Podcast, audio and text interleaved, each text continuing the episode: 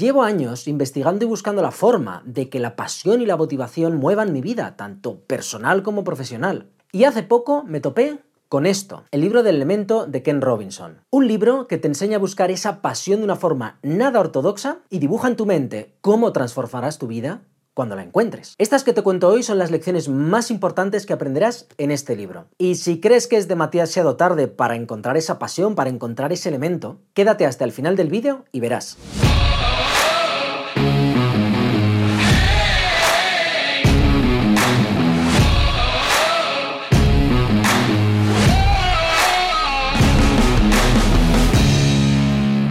¿Qué es esto que Ken Robinson llama el elemento? Definirlo es tan fácil como difícil es conseguirlo. Porque según Ken Robinson, el elemento es ese lugar donde confluyen las cosas que te encanta hacer y las que se te dan bien. O como él dice, es una forma de delimitar lo que es tu verdadero potencial. Y es que ese elemento es algo que cuando lo encuentras, adquieres el potencial de alcanzar mayores logros, mayores satisfacciones y es imprescindible para el bienestar y el éxito a largo plazo. Lo que Ken Robinson hace en su libro de forma magistral es explicar por qué la gente, la mayoría de la gente, no encuentra nunca su elemento y cómo puedes tú conseguirlo. De hecho, al principio del libro pone un ejemplo muy potente que dice así, una niña está dibujando y la profesora que no sabe lo que hace le pregunta, oye, ¿qué estás dibujando? La niña, concentrada como está, le contesta con ese aplomo y con esa confianza que solo saben contestar los niños. Estoy dibujando a Dios. La profesora confundida le, responde, ya, pero nadie sabe cómo es Dios. Y la niña le contesta, lo sabrán enseguida. Desde pequeños tenemos muchísimos talentos a nuestra disposición. Y lo que es más, tenemos una confianza absoluta en ellos. Es a medida que vamos pasando más tiempo en el mundo, que vamos perdiendo el contacto con muchos de ellos. E irónicamente, como dice Ken Robinson, el mayor culpable, uno de los mayores culpables, está precisamente en la educación. Porque demasiada gente se olvida de sus talentos naturales, de conectar con ellos, y nunca llegan a ser conscientes de lo que podrían llegar a hacer en realidad. Porque la mayoría de las personas en el fondo no saben quiénes son, sino que tratan desesperadamente de ser lo que se espera de ellos o de encajar en alguno de los modelos de los que la sociedad tiene a su disposición. ¿Te suena de algo? Es muy parecido al eje central de lo que te contaba el otro día en el vídeo sobre marca personal. Si no lo has visto, échale un vistazo al canal. Ahí encontrarás un montón de vídeos y recursos con enfoques muy interesantes sobre este y otros temas. Y ya que estás, no olvides de suscribirte y activar las notificaciones. Y con esto en mente, Ken Robinson define el elemento como dos características y dos condiciones que necesitas para estar en él. Capacidad y vocación, como tus capacidades, actitud y oportunidad,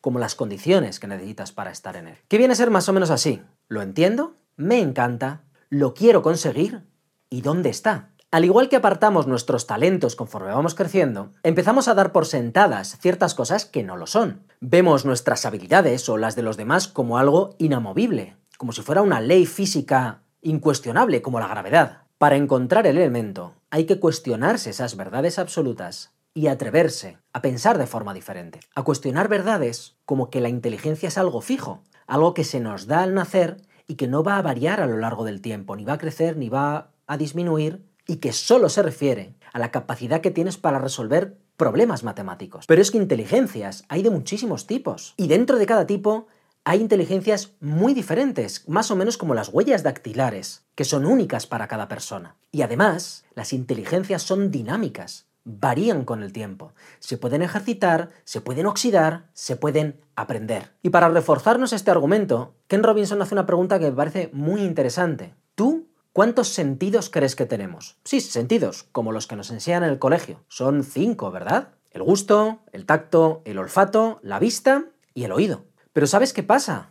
Que eso es lo que nos han enseñado, pero en realidad hay más al menos cuatro más, que estén ampliamente aceptados. El sentido de la temperatura, que no necesitas tacto para saber si algo está frío o caliente, si hace frío o calor. El sentido del dolor, que tampoco depende del tacto. El del equilibrio y el kinestésico, que es saber cuál es tu posición relativa en el espacio que te rodea. Y eso sin incluir la intuición, como si fuera un sentido más. Así que ya ves que hay cosas que damos por sentadas en las que basamos toda nuestra vida y que en el fondo nos podríamos cuestionar. Así que la pregunta para encontrar tu elemento no es cuánto de inteligente eres, sino de qué modo eres inteligente. Lo que pasa es que para poder buscar este elemento que está más allá de las reglas que nos rodean, hay que enfrentarse y superar esas barreras que tenemos a nuestro alrededor. Barreras personales, sociales, culturales, familiares. Unas barreras que nos impiden encontrar nuestro elemento y que para poder superarlas, para poder enfrentarnos a ella, necesitamos tener imaginación. Pero no una imaginación cualquiera, sino imaginación aplicada, es decir, creatividad. El problema que hay en el mundo en el que vivimos es que asumimos que solo las personas especiales tienen creatividad. Pero lo único que significa en realidad es que tenemos la creatividad oxidada de usarla tampoco. Y lo único que nos hace falta es entrenamiento. Y la cuestión está en encontrar el medio adecuado en el que seremos capaces de expresar esa creatividad. Cuando encontramos ese medio, cuando somos capaces de expresar esa creatividad de nuestra propia versión de inteligencia, se puede decir que estamos en nuestro elemento. Porque normalmente los profesionales que consideramos mucho más creativos que los demás son en realidad personas que han encontrado un trabajo que les encanta hacer y en el que pueden desarrollar sus talentos y habilidades naturales, de la forma única en la que ellos son capaces de hacerlo. Cuando encuentras ese entorno, Ken Robinson dice que te encuentras en la zona, que no es más que una forma de expresar que cuando disfrutas de lo que haces, te sumerges de lleno en la experiencia y das lo máximo de ti mismo. Pero no solo desde un punto de vista productivo, sino desde un punto de vista hasta fisiológico. Tu respiración cambia, tu mente se funde con tu espíritu y el tiempo deja de tener sentido. Estoy seguro de que a lo largo de tu vida te has encontrado con momentos, con situaciones, en los que te has perdido en una experiencia, que empiezas a hacer algo que te encanta y te sumerges tanto que pierdes de vista lo que hay a tu alrededor y el tiempo. Las horas parecen pasar como si fueran minutos. Eso es estar en la zona. Y encontrar el elemento es encontrar la forma de estar habitualmente en esa zona. Para algunos será en forma de trabajo físico, deporte, ejercicio, riesgo, excitación. Otros lo harán a través de actividades como la escritura, la música, la pintura, las matemáticas. Pero todos y cada uno de ellos comparten dos sensaciones cuando están en esa zona, y son el sentimiento de libertad y de autenticidad, de poder ser auténticos. Cuando hacemos algo que nos gusta, que nos apasiona y que se nos da bien, tenemos muchas más posibilidades de centrarnos en nuestra verdadera autoconsciencia, de ser quienes en realidad queremos ser. Y en ocasiones, esa zona se encontrará al juntarnos con gente que comparta nuestra pasión, nuestro elemento, gente que tenga ese mismo deseo de sacar el máximo partido de sí mismos y de su elemento. Tenemos que superar toda una serie de barreras que tenemos a nuestro alrededor. Barreras personales, por miedos aprendidos, por creencias limitantes o incluso juicios erróneos que tenemos hechos sobre nosotros mismos. Barreras sociales, por miedo a lo que opinen los demás, nuestros padres, nuestra familia, nuestra mujer, nuestros hijos, nuestro jefe, nuestros compañeros, con todos esos por tu bien, por tu bien o deberías hacer, todas esas cosas que te cortan las alas antes siquiera de echar a volar. Y en última instancia las barreras culturales, esos valores, esas creencias y esas formas que caracterizan a tu grupo social. Unas barreras que cambian de país a país, de continente en continente, incluso de barrio en barrio. Y es que para encontrar tu elemento hace falta nadar a contracorriente, y por eso es tan difícil. En un punto del libro, Ken Robinson hace un inciso muy interesante sobre lo que son las actitudes y las aptitudes, y es que habla de que la gente que está en su elemento se siente afortunada. En este punto nos habla de cómo dos personas con un mismo entorno, unas mismas capacidades, que aparentemente tienen las mismas oportunidades, pueden ver la misma situación de dos formas totalmente distintas. Y nos explica que las personas afortunadas no son aquellas que tienen suerte, sino que es que construyen la suerte a su alrededor, porque son expertos en crear y en fijarse en todas las oportunidades que surgen y en aprovecharlas, porque son muy efectivos a la hora de utilizar su intuición y de realizar acciones que estimulan sus habilidades, y porque esperan tener suerte a su alrededor, de tal forma que crean una especie de profecías autocumplidas, porque asumen que el mundo les va a proporcionar resultados positivos. Y sobre todo, porque su actitud es la que les permite convertir la mala suerte en buena. No dejan que esa supuesta mala suerte les doblegue y se mueven con mucha rapidez para tomar el control. Como puedes suponer, todos estos cambios de enfoque y de perspectiva no son fáciles de conseguir, y a veces necesitas ayuda externa para encontrar tu elemento.